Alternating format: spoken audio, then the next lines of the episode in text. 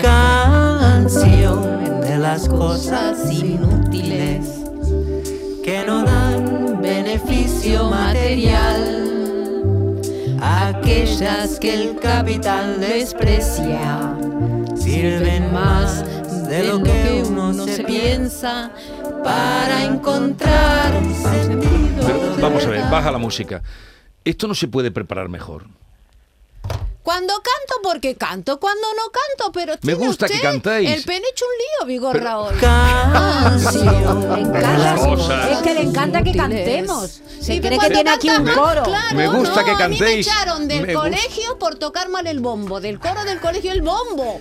Pero Norma, que has dicho que tiene el pene hecho un lío, ¿has dicho? Sí, pero el pene, sí, porque A mí me gusta que cantéis, pero quiero que con un poquito de... Mira, ahora uno de, las, uno de los datos que vamos a preguntarle a nuestra sexóloga de cabecera. Vale, entramos ya en la sección. Entramos ya en Pero ¿por qué sección. no le ayudas a cantar, Maite, en esta Porque no me sé la canción. Pero- Pero, pero tú este- qué te crees, que pero yo me tú- sé todas las canciones del mundo. Te lo pones delante. Bien, venga. Pásame la letra. Vamos a la Normita, sección. Abre la Mira, hoy en el dato inútil, más útil, como venimos repitiendo desde que empezó la hora, vamos a centrarnos en el pene. Para los que sean nuevos en la sección, estos son datos que se largan y tú brillas en una conversación. Y tú dirás, ¿en qué momento se puede hablar del pene? Por todos lados al final se acaba hablando del pene, hasta delante de tu suegra puede ser que en un momento hables del pene, como yo lo estoy haciendo ahora. Entonces... Para Porque no- quiere porque decir me que- escucha, que tu claro, te está espero que Vale, uno vale. haya encendido la, encendido la radio, si no, un besito, hija mi arma. Bueno, entonces vamos a hablar. Para hablar de este tema que nos incumbe a toda la humanidad, sean hombres o mujeres o mm, lo que quieran, no voy a entrar en. Está con nosotros Ángela Sánchez de Irbauer. Irbargüen Moreno, mi, mi, mi psicóloga y sexóloga de cabecera. Ángela, buenos Buenos días. Buenos días, Kelly. Buenos días y muchas gracias por meterte en estas aventuras que te trae tu amiga Norma. No sé Ay, hasta qué hombre, que a, a Norma no le puedo decir que no. Hoy está un poco lioso, Vigorra. Em, ¿Un pene lioso se te refleja en el cerebro? Un pene lioso. Más bien cuando el cerebro está un poco lioso se refleja en el pene. Es al, al contrario. Muy bien, entonces Vigorra hoy no inicie nada con nadie. ¿Por qué no me pongas a mí de ejemplo? No, Tú sigue porque con tu... usted, que, usted el que está lío. Bueno, vamos a. Podríamos empezar. eh, el pene es un gran desconocido. Bueno, sí, puede ser un gran desconocido, pero yo creo que de todos los genitales es Sí. el más conocido. Sí. El que más. El que más, sin Porque lugar es externo, ¿no? Y se ve Eh, más, que por ejemplo. externo. ¿no? Porque es externo y porque, bueno, siempre se le ha dado mucha importancia ¿no? a la sexualidad masculina más que a la femenina, con lo cual, pues, pues sí, eh, eh, es de los más estudiados, aunque sí que es verdad que hay pocos estudios que hacen referencia a él. ¿El tamaño del pene importa? Pues depende para qué. Mm, a ver, eh, si hablamos, por ejemplo, de reproducción, pues no importa. Eh, aunque si bicheáis en internet, sí que es verdad que hay un estudio que, que relaciona el pene un poco más pequeño con menos cantidad de esperma, pero yo mm, no le haría mucho caso al estudio porque creo que, mm, que si empezamos a obsesionarnos más con el tamaño y con otra serie de cuestiones, pues al final sí que se refleja también en la, en la reproducción, pero más por el estrés Mm. que quizás por el, por el tamaño. Y eh, sí que es verdad que los penes grandes, por ejemplo, eh, dan a veces algunos problemas, bien de miedo y bien por depende de, de los sitios donde se quiera penetrar. O sea, que un pene grande a lo mejor para un día de fiesta, pero para un diario no queremos. Pasemos ya a otro grande. asunto. Pero, Esto está ya debatido. No, pero está bien esa pregunta porque hay gente que tiene el pene demasiado grande y mi pregunta es si, si, si la naturaleza ha hecho que el pene y la vagina se, se sirvan para entrar uno dentro del otro, ¿el que tiene el pene muy grande es un fallo de la naturaleza? Pues no es que sea un fallo, David, pero sí que es verdad que el pene no solamente se introduce en la vagina, eh, también se introduce en el ano a veces. Y es verdad que cuando hay un pene grande hay veces que hay más dificultad. Y hay gente que tiene la cabeza gorda y hay gente que tiene la Dale cabeza caña, que chica. este es tu momento, David. Un Dale momento. caña. Preguntó.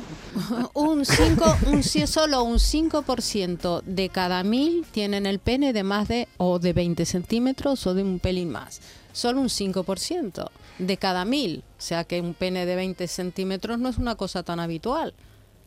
No. ¿Cuál es la media, Ángela?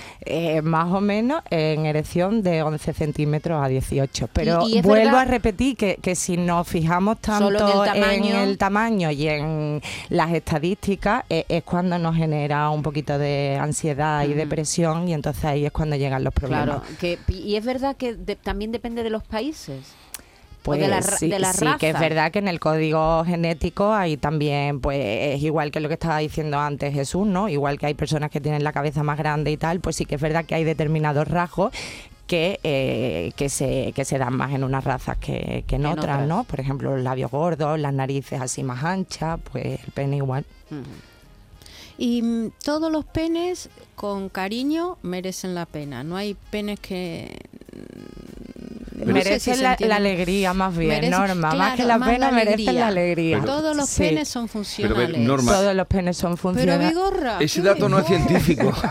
es que ese dato no es científico. Bueno, pero estamos intentando brillar, ¿no? Oye, pero si son Ay, cosas ¿qué- qué- curiosas. qué- Ángela, por ejemplo, acaba de decir que algunas razas, eh, por genéticamente, sí tienen el pene más grande. Por tanto, si eso es así, entiendo que la vagina de las mujeres de esa raza Se también adapta. son, se adaptan a eso, son más profundas en ese sentido. Pero a ver, David, las vaginas se adaptan a cualquier Claro, pene. La las vaginas son súper flexibles, súper elásticas, como acaba de decir Maite, y por ahí sale un niño de 3 kilos. O sea, que entra mm, cualquier tipo de pene. Pero, por ejemplo, un pene de 20 Es que él no sabe por dónde salió. No, Es yo- decir, yo David sí no sé. sabe por dónde salió. Yo lo que no he visto nunca es un pene de 20 centímetros, porque yo lo mío no mide eso, entonces no sé si eso mm, puede llega hasta el fondo. O, eh, eh, la mujer, por ejemplo, ha dicho que la- los negros, ¿no? Ha dicho la raza negra, has nombrado, bueno, algunas razas, que tienen el pene más, más Lo ha grande. dicho, eso lo ha dicho ¿La tú. vagina de una chica negra es igual que una vagina de la chica blanca? Pues también tienen rasgos diferentes, pero ya te digo que, que el pene eh, puede entrar en cualquier tipo de vagina, que cuando hablamos del tamaño yo creo que el problema viene más cuando, ya te digo, cuando hacemos otro tipo de penetración. En la vagina da igual que sea todo lo grande que tú David, quieras. los, la- los- los juguetes sexuales son muy grandes. Sí, la ¿no? mayoría son muy grandes y los que más salida tienen son los grandes. Si las vaginas no se adaptaran, no se venderían. Pienso, no lo sé, a lo mejor es un error. Pero no, no, no es ningún error, Norma, estás en lo cierto. A ver, eh, ¿el pene es sensible a los cambios de temperatura? El pene es sensible a los cambios de temperatura, claro, cuando nos bañamos, por ejemplo, en la playa y hace muchísimo frío, el pene tiende a encogerse. Claro, se te queda como una bolita, Vigorra. ¿Tú no te has metido allí en la playa Claro. cuando sale? ¿Cómo te se Y queda? es verdad que cuando hace calor y se está en un ambiente pues agradable, pues eso también favorece el que el pene- cuando, ¿Cómo es? Cuando el grasco vuela abajo. Exactamente. ¿Y los esquimales cómo lo sufren? El que sufre. El, el frío. Los Ah. esquimales, pero los esquimales luego dentro de los iglú glú están súper Calentito. calentitos, Norma, Mm. entonces ahí no hay problema. Sí, no, el no. problema está cuando están fuera, pero no cuando están dentro. Eh, la evolución, eh, ¿cómo, cómo es el crecimiento del pene? La evolución cuando empieza. Pues mira, eh, los penes normalmente empiezan a crecer desde que nacen y en la adolescencia más o menos eh, alcanzan Su- eh, sí, su, su tamaño, el que van a tener el resto de su vida. Sin embargo, el clítoris, por ejemplo, eh, sigue creciendo hasta la menopausia, sí. Y, y el, el tamaño, eh, siempre se ha dicho que el tamaño preocupa a los hombres. ¿Es Mucho. motivo de consulta? Pues fíjate, Maite, es más motivo, o yo por lo menos he tenido muchos más casos de hombres eh, que estaban preocupados porque el tamaño era excesivamente grande que por personas que han venido con el pene excesivamente pequeño. No, porque que, también genera eso muchísima ansiedad. Date cuenta que al final vivimos bajo estereotipos y todo Sí, sí. eso también pues dificulta el que tú te sientas cómodo, tengas una buena autoestima y te abandones a las sensaciones placenteras. Pero eh, ya te digo que yo por lo menos en mi caso he recibido más hombres eh, preocupados porque el tamaño del pene era excesivamente grande que porque fuera pequeño. Pueden Y tener más problemas cuando- de erección también, ¿no? Un pene demasiado grande, ¿no? Muy grande. no tienen por qué tener problemas de erección porque eso con la irrigación sanguínea va también estupendamente. Cuando hay excitación buena, pues se alcanza también O sea que- la, la erección. El pene todo es sangre. El, eh, bueno, el pene tiene muchas cosas. No, pero digo, en, en su momento álgido, todo es sangre lo que va ahí. Mucho, mucho sangre, claro. De- precisamente por eso las enfermedades a lo mejor que tienen que ver eh, pues con la, con la tensión, con, con la diabetes, con el sistema circulatorio, eh, pueden afectar también a, problemas afecta. de erección. El tabaco y la alimentación eh, afectan muchísimo y sobre todo al color y al olor del semen. ¿Así? Sí, ¿Y mucho. cuánto se eyacula de semen ya que tocaste el tema del semen? Pues más o menos una cucharadilla de, de café. Pero ya te digo que esto tampoco es una regla de Sí. tres, que aquí no se me preocupe ningún hombre si eyacula menos Sí. o eyacula No, pero más. sí me ha llamado la atención lo del sabor y lo- depende de la alimentación. Eh, eh, Yo pensaba que siempre olía sí. igual. No, para nada. De hecho, hay determinados alimentos que sí que favorecen que huela mucho mejor, Dímelo. como por ejemplo el tomate. Comer tomate, Sí. eh, vale. Los espárragos. En los espárragos no, Norma, eso. Eso es feo, eso es feo. Eso es Ya. feo. Eso es la orina lo que huele muchísimo. A ver, sí. eh, el- la Viagra eh, y la relación de la Viagra o otros artilugios para la erección del pene, ¿eso debe estar controlado? eh, Hombre, claro, eso siempre con prescripción médica. Y yo, si se puede evitar y hacer eh, ese trabajo a nivel de, de trabajo conductual, muchísimo mejor. Todo lo que añadamos al cuerpo, al fin y al cabo, lo está de alguna manera modificando. Entonces, los fármacos están ahí para utilizarse cuando se necesiten, pero siempre que se pueda trabajar de otra manera, pues yo lo recomendaría mejor. ¿Y los hombres que eh, consultan cada vez más disfunción eréctil o siguen teniendo tabú, no quieren contar que tienen eh, problemas sexuales? Que van, Maite, al revés. Los hombres, eh, por lo menos por mi experiencia, hablan de sus problemas sexuales mucho más que las mujeres. No en público, pero sí acuden antes a consulta. El hombre que, eh, eso que tiene disfunción eréctil o que tiene eyaculación precoz, acude muchísimo antes a consulta que la mujer normalmente que tiene algún tipo de anorgasmia, vaginismo o dispareunia. ¿Y el pene está sobrevalorado?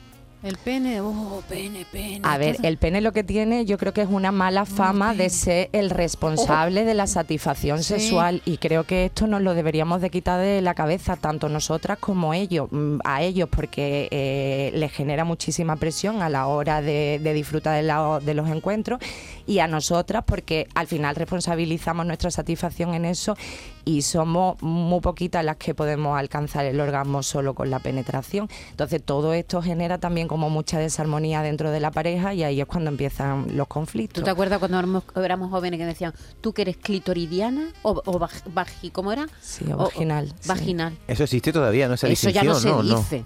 Bueno, eso, es una se- antiguaya ya. Se dice, pero, pero ya te digo, por, por, por desconocimiento, ¿no? En la mayoría de los casos, eh, las mujeres llegan al orgasmo con la estimulación del clítoris más que con la, la penetración. Sí que es verdad que con la penetración se produce fricción y depende también cómo sea el pene, que también ahí influye si es más curvilíneo o es más recto, también pues está estimulando el clítoris por dentro, con lo cual eh, pues también es Ahora, muy David, tú dices, placentero. soy redondita. No. Yo soy redondita. A ver, algunos oyentes están dejando mensaje eh, eh, y vamos a lo escucharlo. Lo de pene curvilíneo, ahora te voy a preguntar, ¿qué es un pene curvilíneo? Bueno, que sea un poquito curvo. Hay pene curvos hacia arriba y curvos hacia abajo. Ah. Si hay exce- excesiva curvatura, pues yo sí que recomendaría que, que acudiésemos al urólogo y descartásemos que hubiera algún tipo de, de enfermedad. Bueno, eh, han llegado algunos mensajes eh, mientras estábamos hablando contigo. Vamos a escucharlos, Ángela, a ver por dónde salen. Jesús y compañía, que mira, que dice aquí nuestra amiga que un pene de 20 centímetros no es bastante habitual. Bueno, porque se lo diga a todo el colectivo LGTBI, que en todas las aplicaciones tiene activo XXL o activo XL y eso es mínimo más de 18, hombre. Sí, pero Bueno, pero de 18 a 20 hay 2 centímetros que es bastante. es O bastante. sea que XXL puede ser eso por un centímetro. lo mejor mienten. Y a, a lo mejor también. mienten porque... Como los ¿Dónde- pescadores. ¿Desde dónde se mide? Mira la Claro. merluza que he cogido. ¿Desde dónde se mide el pene? ¿Desde la base? Desde la base, ¿no? Desde hasta, la- hasta Yo me, lo medí una vez y no sabía bien dónde poner el metro, ¿eh? Pero fíjate, es una cosa muy frecuente, los, los ¿Tú te chicos, sobre todo los adolescentes. Sí, porque todo el mundo- los todos los, los chicos Vamos, que, se pene. que levante la mano quien no se ha medido el pene ¿Y una para vez. qué quieres saber lo Pues que para saber si estoy en la media o me salgo de la media. Anda, tú te sales directamente. Me puse el metro y digo, pero ¿desde dónde? ¿Desde aquí o desde allí? ¿Saben? ¿Y el final dónde está? Tú lo que estás es salido de madre. Me ¿eh? lo Que- pido desde el pie A ver. para que más- Tenemos a. Venga, otro mensaje. Ahora mismo el David está en su salsa, vamos, está como como un vampiro en, en el banco de sangre. Ahí, ahí.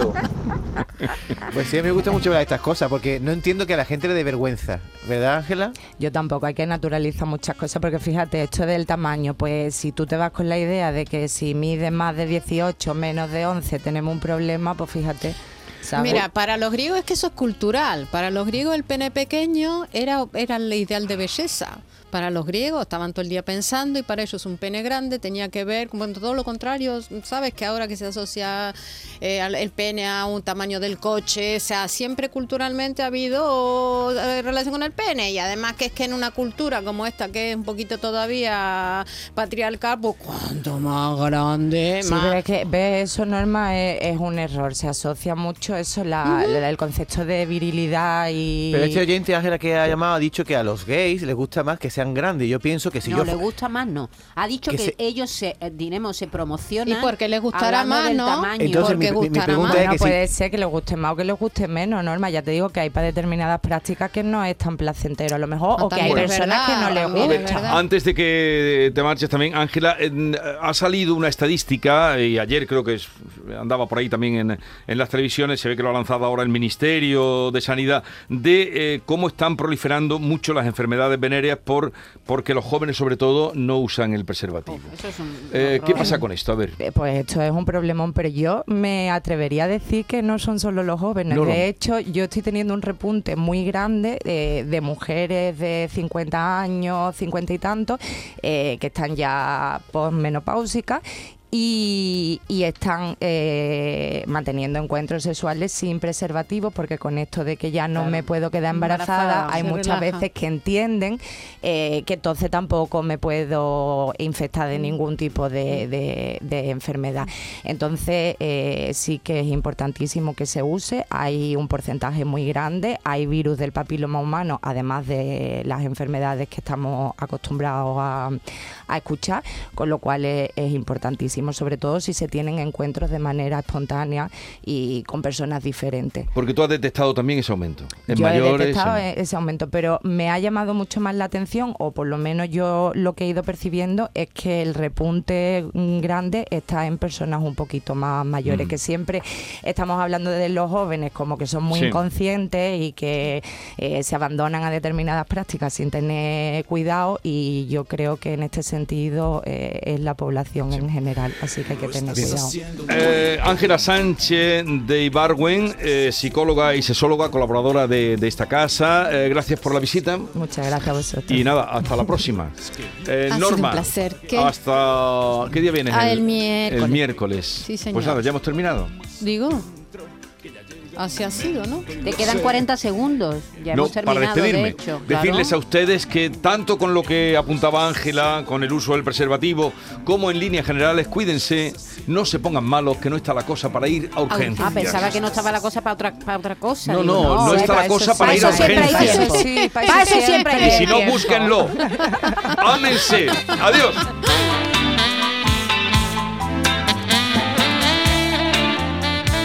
Esta es La mañana de Andalucía con Jesús Vigorra, Canal Sur Radio.